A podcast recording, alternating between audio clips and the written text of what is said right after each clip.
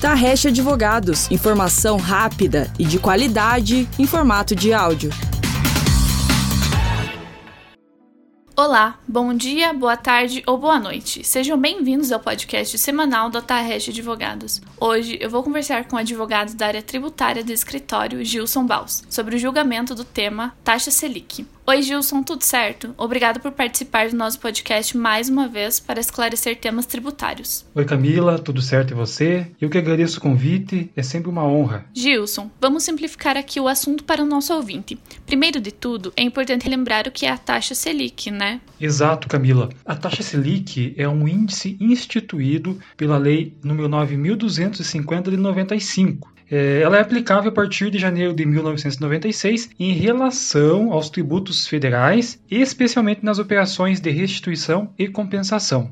Ela terá incidência a partir da data do pagamento indevido ou a maior, até o mês anterior ao da restituição ou da compensação.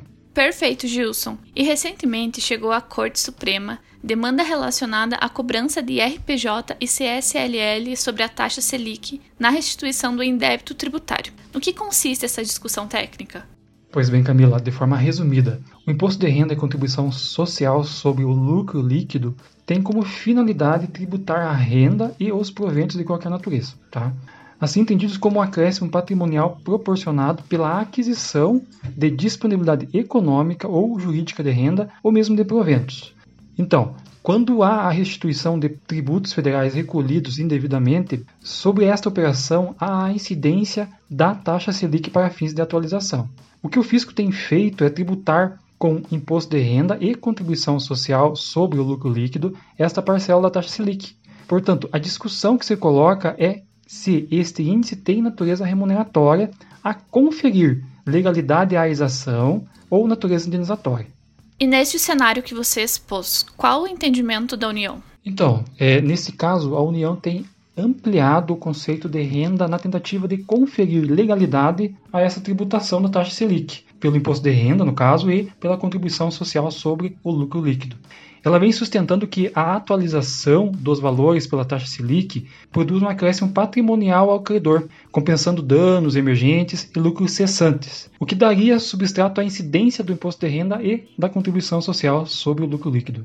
Aham. Uhum. E Gilson, é... agora uma pergunta que deve ser exatamente o que os nossos ouvintes estão querendo saber. Como a posição adotada pela União repercute no empresariado brasileiro?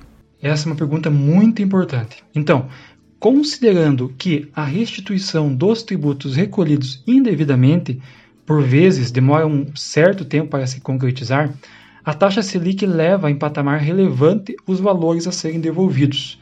Esta situação é bem danosa às empresas porque, além de ficar um longo tempo sem dispor de recursos que foram direcionados ao pagamento indevido de tributos, ainda se sujeitam a uma tributação sobre a parcela que visa a recompor um prejuízo e não produzir acréscimo patrimonial, como sustenta a União.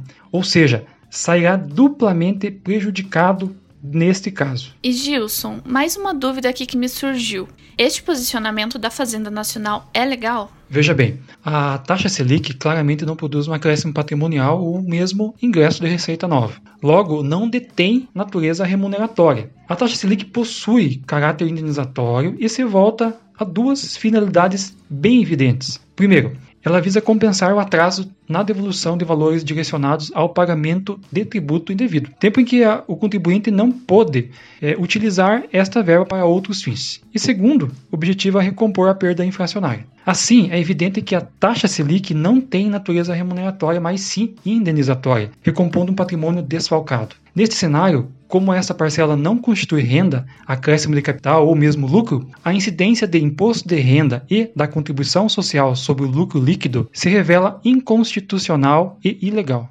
E para a gente finalizar nossa conversa aqui, fica a questão: como o Poder Judiciário tem avaliado essa tentativa da União de tributar a parcela da taxa Selic relativa ao indébito tributário? Camila, alguns contribuintes têm acionado o Poder Judiciário e, obviamente, obtido vitórias importantes. Tanto é que recentemente o Tribunal Regional Federal da Quarta Região entendeu que a taxa Selic detém sim uma natureza indenizatória e, via de consequência, reconheceu ofensa à Constituição Federal e aos princípios da proporcionalidade e razoabilidade na tentativa da União de tributar esta parcela pelo imposto de renda e pela contribuição social sobre o lucro líquido. Atualmente, a questão está pendente de análise pelo Supremo Tribunal Federal, estando sob o tema 962 e que está este pautado para o julgamento. Desta maneira, acredita-se que logo teremos sim um posicionamento definitivo acerca dessa matéria.